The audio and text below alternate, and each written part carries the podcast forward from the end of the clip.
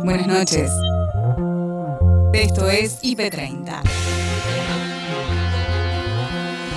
En 30 minutos te voy a mostrar lo mejor de la programación del día. Ahí vamos. En el IP30 de hoy, el ex secretario de la UOCRA repudia el video que se viralizó.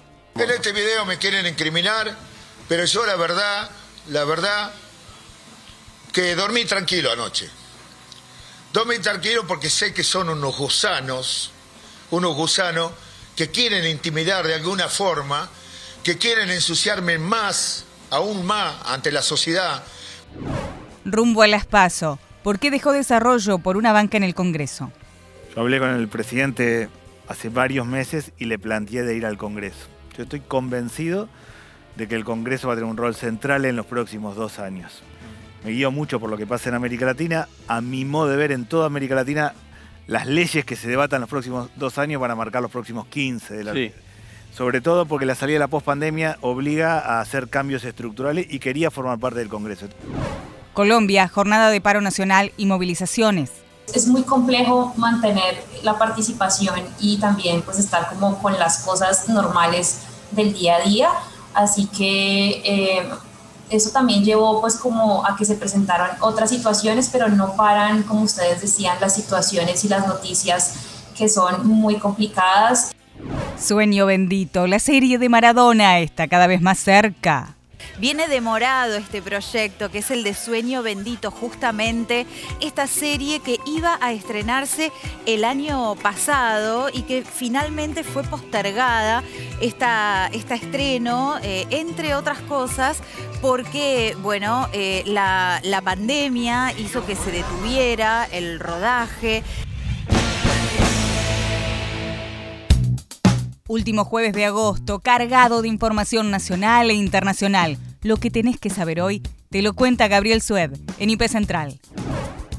Hay conmoción internacional por los atentados en Afganistán que se dan en medio de eh, la evacuación que se estaba haciendo en Kabul, la capital de Afganistán.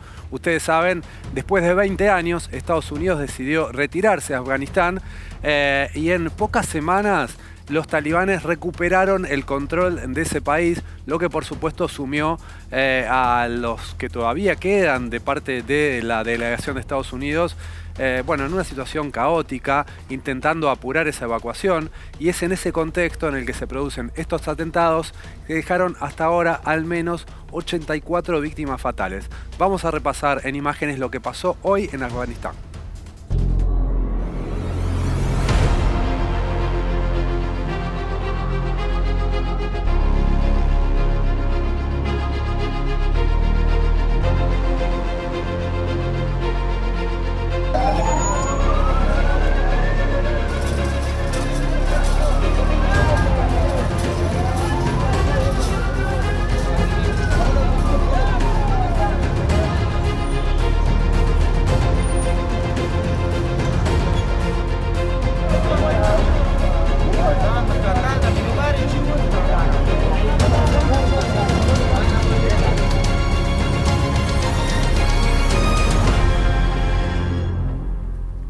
Imágenes tremendas, eh, hubo muchas imágenes que circularon hoy que dan cuenta eh, de lo dramático de la situación que, se vivió hoy en Kabul. Bueno, ya habíamos visto también hace algunas semanas eh, los civiles intentando subirse a la fuerza a un avión de la Fuerza Aérea de Estados Unidos y algunos cayendo al vacío desde bueno, mu- muchísima altura. Esa es la situación de desesperación eh, que se está viviendo por estas horas en Kabul. Recuerden ustedes, el martes que viene es el 31 de agosto, fecha límite que se fijó Estados Unidos para la evacuación de, Afganistán. Vamos ahora a repasar eh, lo que dijo el presidente Joe Biden, el presidente de Estados Unidos, después de perpetrados estos atentados que dejaron 12 militares estadounidenses muertos y además 15 heridos. Eh, Así reaccionó Estados Unidos, la principal potencia militar del mundo, ante estos atentados que los golpearon bien de, bien de cerca. We can and we must complete this mission, and we will. And that's what I've ordered them to do. We will not be deterred by terrorists. We will not let them stop our mission. We will continue the evacuation. I've also ordered my commanders to develop operational plans to strike ISIS K assets, leadership, and facilities. We will respond with force and precision at our time, at the place we choose, in the moment of our choosing. To those who carried out this attack, as well as anyone who wishes America harm, know this we will not forgive. We will not forget. We will hunt you down and make you pay. Tarde a tarde se actualiza la información destacada del día con Agustina y Nacho. Otro de los temas del día estuvo relacionado con la presencia del ministro de Economía, Martín Guzmán, en el Congreso frente a una comisión bicameral compuesta por distintos integrantes de la Cámara de Senadores y la Cámara de Diputados, explicando cuáles son los avances en la negociación con el Fondo Monetario Internacional y también sobre la utilización de estos DEX, estos derechos especiales de giro que hizo el Fondo Monetario y cuál va a ser su utilización en este contexto. También haciendo una aclaración, que es la mirada del actual ministro de Economía, del gobierno en definitiva también, sobre esta afirmación que hizo Mauricio Macri y luego también la candidata por la Ciudad de Buenos Aires, María Eugenia Vidal donde afirmaron que el gobierno actual se endeudó más en dólares que el propio gobierno de Mauricio Macri. Esto explicó hoy Martín Guzmán en el Congreso de la Nación. Cuando se critica el tema del endeudamiento, es muy importante distinguir lo que fue un endeudamiento récord en la moneda que no emitimos versus endeudamiento en la moneda que sí emitimos para financiar políticas públicas que protegen a nuestra gente. Y si se critica eso, hay que decir cuál es la alternativa y hacerse cargo de eso. Porque de vuelta, la alternativa es dañar a las niñas y niños que en la Argentina crecen y que dañarle sus oportunidades de educación, sus oportunidades de salud, sus oportunidades de que sus padres y madres tengan trabajo y las oportunidades de crecer en un ambiente de menor angustia y de mayor tranquilidad.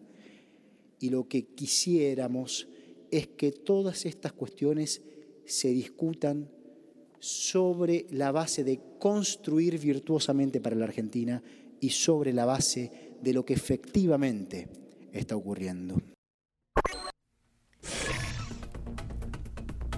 Y estamos comunicados con Claudio Loser, que es exdirector del Fondo Monetario Internacional para el Hemisferio Occidental, para consultarlo por distintas cuestiones relacionadas con esto. ¿Qué tal, Claudio Agustina Díaz y Nacho Corral? Te saludamos. Te queremos preguntar, esta explicación que dio Martín Guzmán, eh, ¿es así como él lo explicó o es como dice Mauricio Macri que este gobierno, eh, el actual gobierno, endeudó más a la Argentina que su gobierno? Eh, yo creo que los dos endeudaron al eh, eh, a la Argentina. yo creo que el principal problema es la, el, aunque no se diga, es el endeudamiento y el uso de reservas antes de Macri. Evidentemente Macri aumentó la deuda bastante eh, eh, en este momento yo diría que la deuda argentina ha crecido, probablemente no haya crecido tanto como dice, eh, como dice el, presidente Macri, pero evidentemente que ha habido, digamos, un endeudamiento. Por supuesto, en esto se puede discutir mucho porque quizá digan, miren, acá estuvieron reestructurando la deuda, eso quiere decir que es nueva deuda. yo diría que eh, no es ni no, no es como dice Macri, no es como dice el ministro. ¿Y cómo es?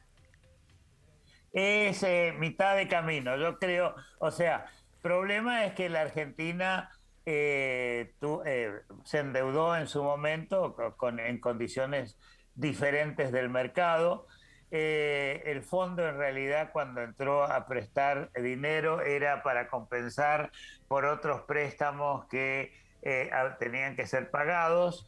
Eh, ahora realmente eh, lo que está negociando, lo que se negoció en este durante estos dos años ha sido la deuda que había reestructurado el gobierno argentino eh, durante la época de Néstor Kirchner y de Cristina de Kirchner. O sea, esto es una cosa seguida.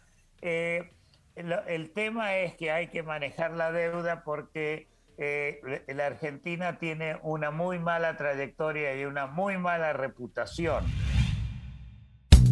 En Somos PM, el intendente de Villa Gesell, Gustavo Barrera, muestra su entusiasmo con la temporada venidera. Además, le cuenta Ana que el municipio no tiene internaciones por coronavirus.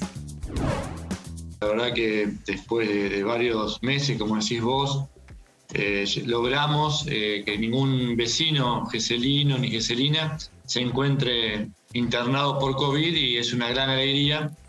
Y también eh, rescatar que, el éxito de, la campaña de vacunación hace que, realmente podamos este, ampliar este, actividades y tomar otro tipo de determinaciones, como lo tuvimos este último fin de semana largo de agosto, claro. donde tuvimos una fiesta nacional, la Chocogese, 47 mil turistas nos visitaron. Ah, la verdad que no estamos, estamos viendo que, que, la proyección hacia la temporada es muy buena, ¿no? Tenemos por delante ahora la fiesta de la diversidad cultural, el fin de semana largo de octubre, y bueno, nos estamos preparando para una temporada exitosa. Así es, y qué lindo transmitir esta, esta noticia, ¿no? Esta buena noticia en un día como hoy, el Día del Vacunador y la Vacunadora. Eh, la vicepresidenta no hizo un mensaje así explícito en las redes respecto al personal de salud, sobre todo a quienes están inoculando, ¿no? En este momento, en este tramo tan importante de cara a, la ansiada pospandemia. Y respecto a la inoculación que decías, Gustavo, eh, ustedes ya son ciudad protegida, ¿no? Por el porcentaje de ciudadanos y ciudadanas inoculados. Sí, sí, se aplicaron más de 30.000 dosis. Eh, hace muy poquitos días festejamos esa, cantidad de dosis que hemos aplicado, pero además eh, tenemos un vacunatorio móvil que, por ejemplo, en la última fiesta vacunó a 411 vecinos y ya lleva más de 600 vecinos vacunados. Que este, este vacunatorio va circulando por los diferentes barrios de Villa Gesell. Sí, y, la verdad que también fue exitosa su implementación. Sí, y es interesante analizar también el cumplimiento del protocolo, ¿no? Que permite que podamos tener estos encuentros al aire libre, más de 47 mil personas, como decías, en, esta, en esta fiesta colectiva allí en la ciudad, ¿no? Choco Gesell, digo, 47 mil personas hace un tiempo atrás y hoy, por suerte, eh, digo, no estamos, nadie se está agarrando la cabeza por la cantidad de casos, al contrario, estamos celebrando esto, digo, con el cumplimiento del protocolo, con los cuidados necesarios, ¿no? Se puede y vamos dando un paso más en esta ansiada pospandemia como como, decía. Eh, y pensaba, digo, ¿no? El registro, Gustavo, el 23 de mayo del año pasado ingresó el primer paciente hospitalizado, eh, valga la redundancia, al hospital de Gessel, ¿no? ¿Cuánto pasó en el medio? Sí, la verdad que sí.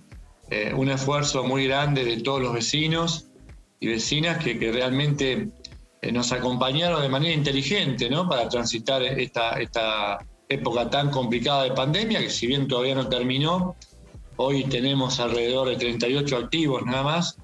Y bueno, este, fuimos uno de los municipios en la costa atlántica que eh, mejor eh, se manejó sanitariamente, ¿no? Bien. Así que no por nada tuvimos eh, y fuimos el tercer destino elegido en esta temporada en cuanto a, a la recepción de turismo de la República Argentina.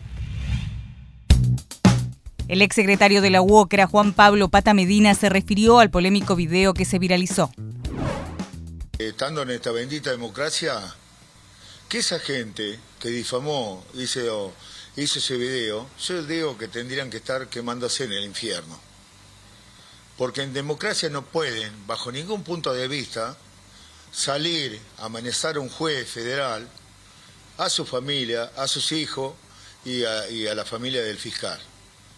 Esos no son trabajadores, esos son delincuentes.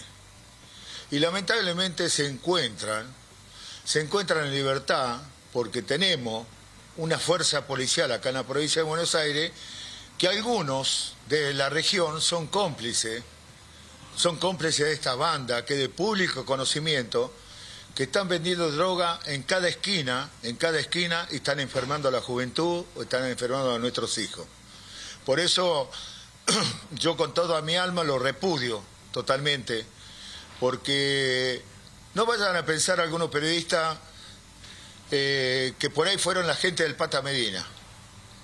Yo hace 25 años que estoy conduciendo el gremio y jamás en la vida se vio una cosa de esta. Jamás en la vida se vio una cosa de esta. Sí pudieron ver movilizaciones, sí pudieron ver huelga por defender los derechos sagrados de los trabajadores, pero nunca aparecer con metralladoras, que me llama poderosamente la atención, aparecer con chaleco de policía, queriendo confundir a la justicia y a la sociedad que son gente del Pata Medina. Mis compañeros no son delincuentes. Mis compañeros y mis compañeras son trabajadores que hoy lamentablemente hace cuatro años que no tienen su fuente de trabajo porque son marginados por esta banda narco que lo, que lo condicionan en las obras, lo hacen echar, que aprietan a las empresas y lo hacen despedir. Y nadie de la justicia lo cita a esa, a esa persona, porque si yo te desplazo a vos por la fuerza de tu trabajo, ecuación agravada significa eso. Eso significa ecuación agravada.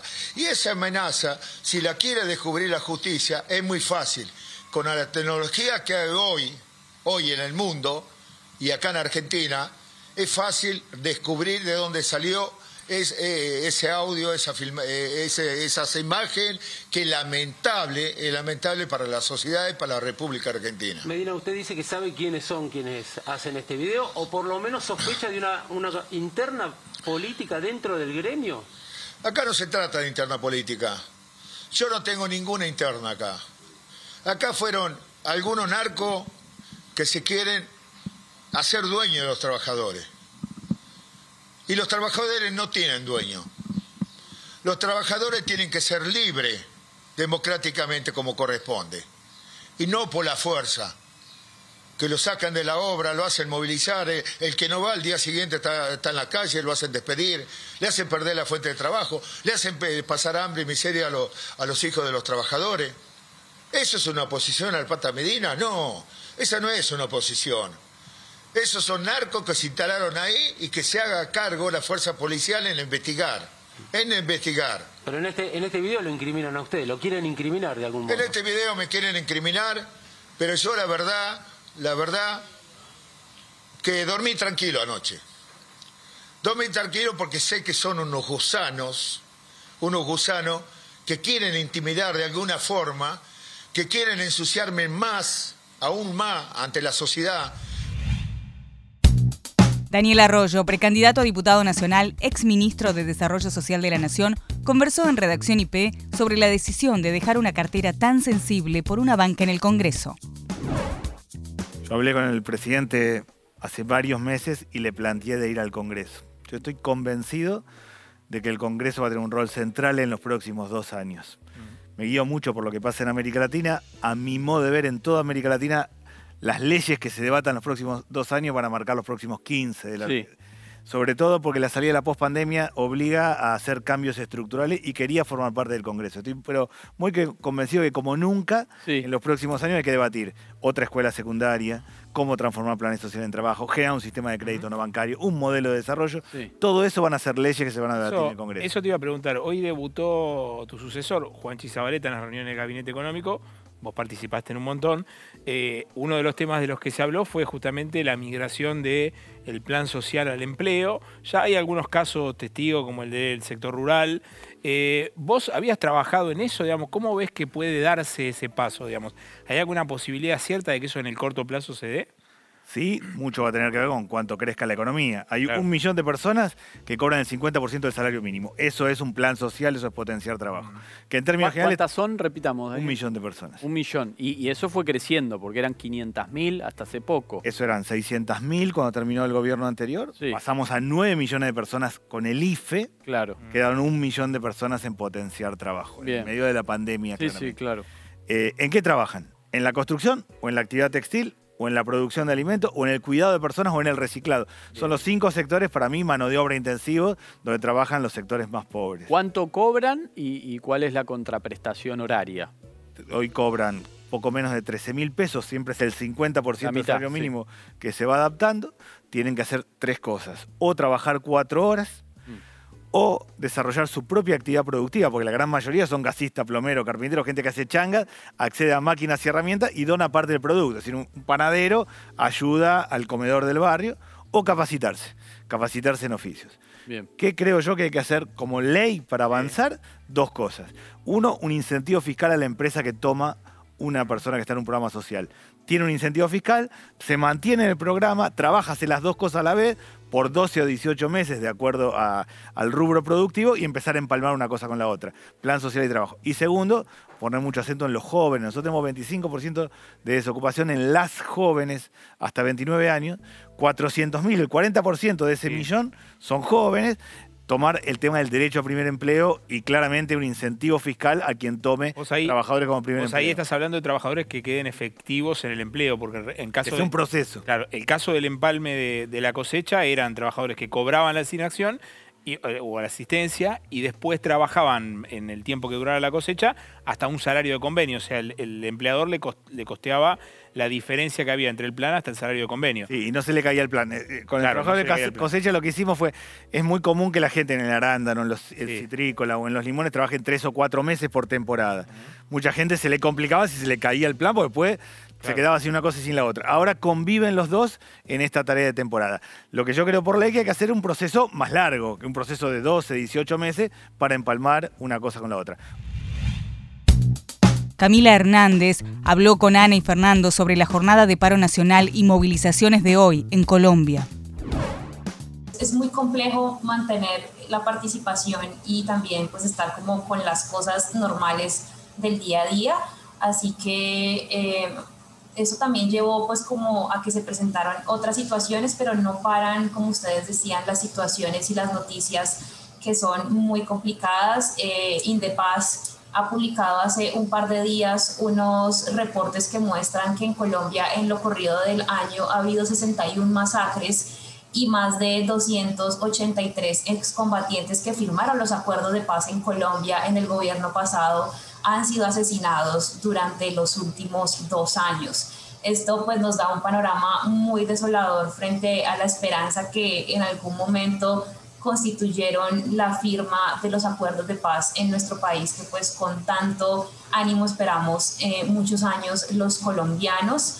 Eh, además de eso, también la ONU nos dice que en el último año han subido las cifras de desplazamientos forzados en más del 100%, casi en el 200%. Tremendo. Se han venido dando las- los desplazamientos forzados en diferentes zonas de Colombia y como ustedes lo comentaban y muestran en las imágenes, pues es muy triste que las personas que lideran estos procesos de manera sistemática aunque tanto el gobierno como los medios de comunicación oficiales no lo presenten de esa manera, pero creo que las cifras son evidentes en cuanto a que es sistemática la desaparición de líderes, estudiantes, eh, lideresas Camila. sociales, no es algo espontáneo.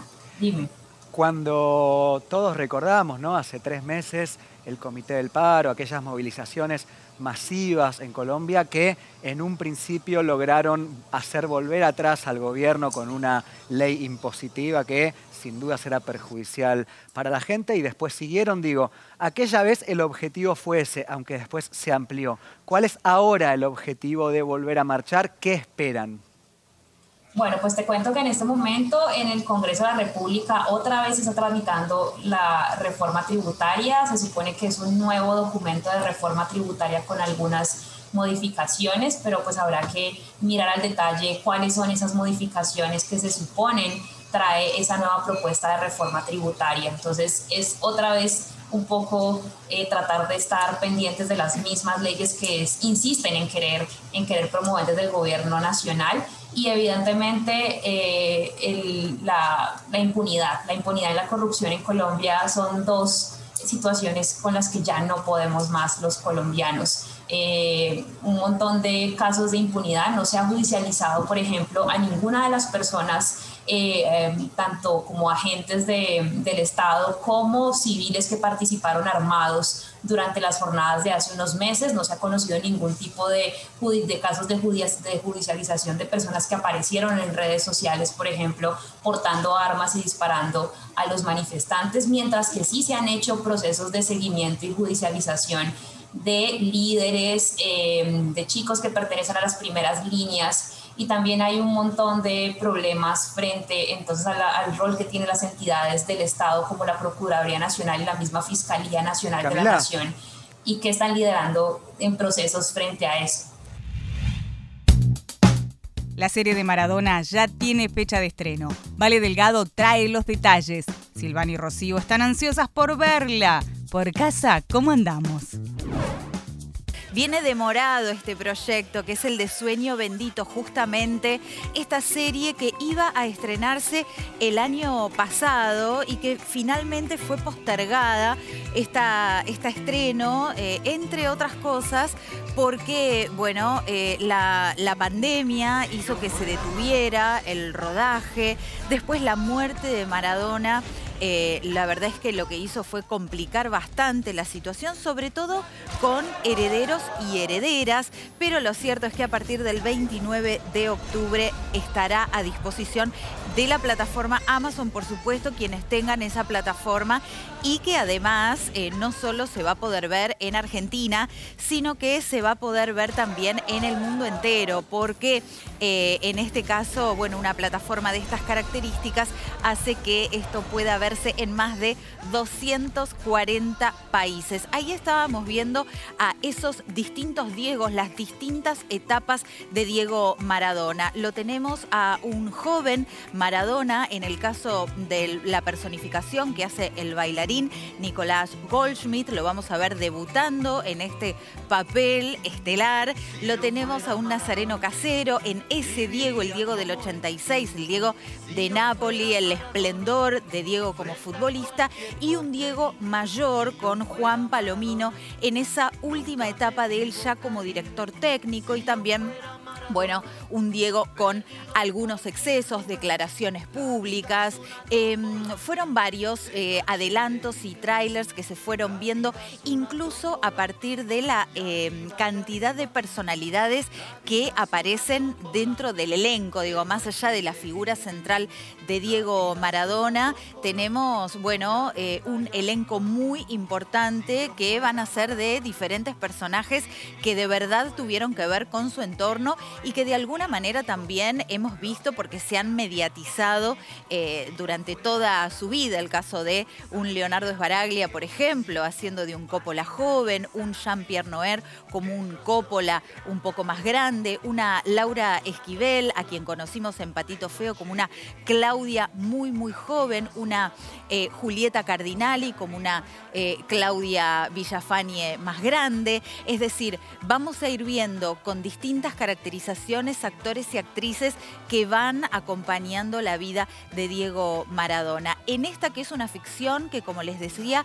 él autorizó, ¿eh? él quiso que se contara esta historia. no es un dato menor, vale. Por ¿eh? supuesto que no, Rocío. A mí me parece este, te digo, casi un dato central, porque más allá de que esto se va a estrenar ya sin Diego y entonces no podemos saber eh, cómo hubiera sido la recepción de él en este momento, porque bueno, una cosa es el proyecto y, otra cosa es cuando, bueno, eh, ya algo está terminado y finalizado con un corte final y en definitiva se estrena pero lo cierto es que en su momento fue Diego quien incluso hizo un listado con algunos puntos de su propia vida que él quería que estuvieran contadas y narradas en esta historia. En el medio, el enojo de cierta parte de su entorno, porque también cuando Diego autoriza esto, fue un momento en el que él estaba muy alejado de eh, Claudia Villafañe y de dos de sus hijas, justamente de Dalma y de Gianina. Entonces, veremos también en este sentido qué es lo que nos muestra esta serie campaña rumbo a las PASO. Y no es un paso de comedia. Gaby cumple con el compromiso de IP Central, con todas las voces. Son las que hay. Vamos a cumplir ahora con nuestro compromiso de cada noche que en IP Central estén presentes todas las voces. Arrancamos por un posteo que hizo Cintia Fernández, candidata a diputada nacional por la provincia de Buenos Aires. Em, posteo esto, miren, no quiero hacer eh, comentarios de más. Dijo en este posteo, ¿Qué es más grave? Y por supuesto la foto eh, de su cuerpo desnudo. ¿Qué es más grave? ¿Verme en pelotas a mí o que estos políticos te dejen en pelotas a vos? Dejen de juzgar, vayamos a lo importante. demasiado revuelo con mi cuerpo, dice Cintia Fernández. Aquí la platea femenina, ¿qué dice del posteo? ¿A favor? ¿En contra? No dice nada. Perfecto. Que estuvo bien. Que estuvo bien, que estuvo bien. Perfecto. Bueno, vayamos a la siguiente voz que queremos compartir con ustedes. Emilio Monzó, em, ex presidente de la Cámara de Diputados, hoy candidato en la lista que encabeza Facundo Manes, y habló sobre la batalla que sin duda marcó la agenda de la Argentina, la agenda periodística de la Argentina, la semana pasada. Escuchen. Hoy lo que se apela desde la comunicación es la atención, y la atención se logra provocando emociones, y lamentablemente las emociones que más alertan a la sociedad en este contexto tienen que ver con el temor, con el odio. Estamos polarizados hasta por los carpinchos de Nordel. Ahí lo tenés, ahí lo tenés. Emilio que siempre intenta este, llegar a algún consenso, que no sea tan, eh, tan cruda la batalla política. Eh, no dijo igual de qué lado estaba él, si de los carpinchos o, o de los vecinos de Nordelta. Y ahora, para cerrar, una imagen que yo, les digo la verdad, dije, no, no, no, no la pasé. La producción me dijo, esto es, está explotando en redes. ¿eh? Es eh, el momento, el momento en el que eh, cuando María Eugenia Vidal estaba haciendo sus propuestas de campaña y la cámara se detiene en un candidato a diputado, parte de la boleta de Vidal, que justo en ese momento estaba haciendo un gesto medio grosero. Nos pasa a todos, nos pasa a todos, pero claro, si estás en un acto político, estás en público, están en las cámaras, Trata en ese momento no hacerlo. Es como sacarte un moco. ¿Quién no se sacó un moco? Bueno, pero trata de que no te vean. Miren lo que le pasó a Fernando Iglesias. Monotributo joven. Monotributo gratis durante el Tranquilo con esa mano derecha. No puede ser que un chico... ¡Ay, no! ¡No!